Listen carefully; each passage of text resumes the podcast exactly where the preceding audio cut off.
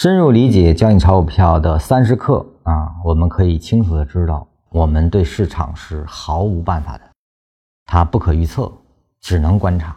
而观察之后，我们做的每一个选择，就是我如何参与其中，你的功力如何，决定了你最后的收益多少啊。也就用禅师的话说，这个非趋同性的交易，你的那个不同之处。只能源于个人的认知和个人的能力，跟市场是没有任何关系的。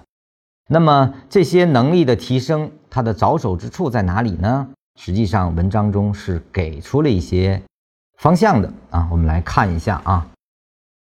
才人说，同样的理论在不同的资金规模、资金管理水平、选股策略、基本面把握、交易者的性格气质等情况下。自然呈现不同的面貌，这就保证了同一理论交易的非完全绝对的趋同。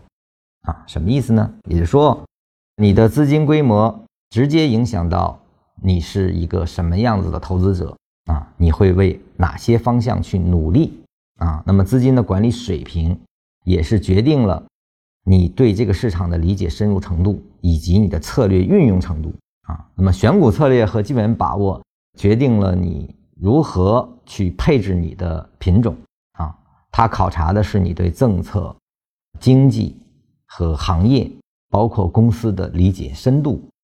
那么交易者的气质和性格等这种情况，也就说你自身的原因也在起的作用，你的喜好也在起的核心的作用。有些人比较激进，有些人比较稳健啊，有的是风险偏好型的，有的是风险厌恶。所以它都直接影响你的介入程度以及选择什么样的级别去进行介入。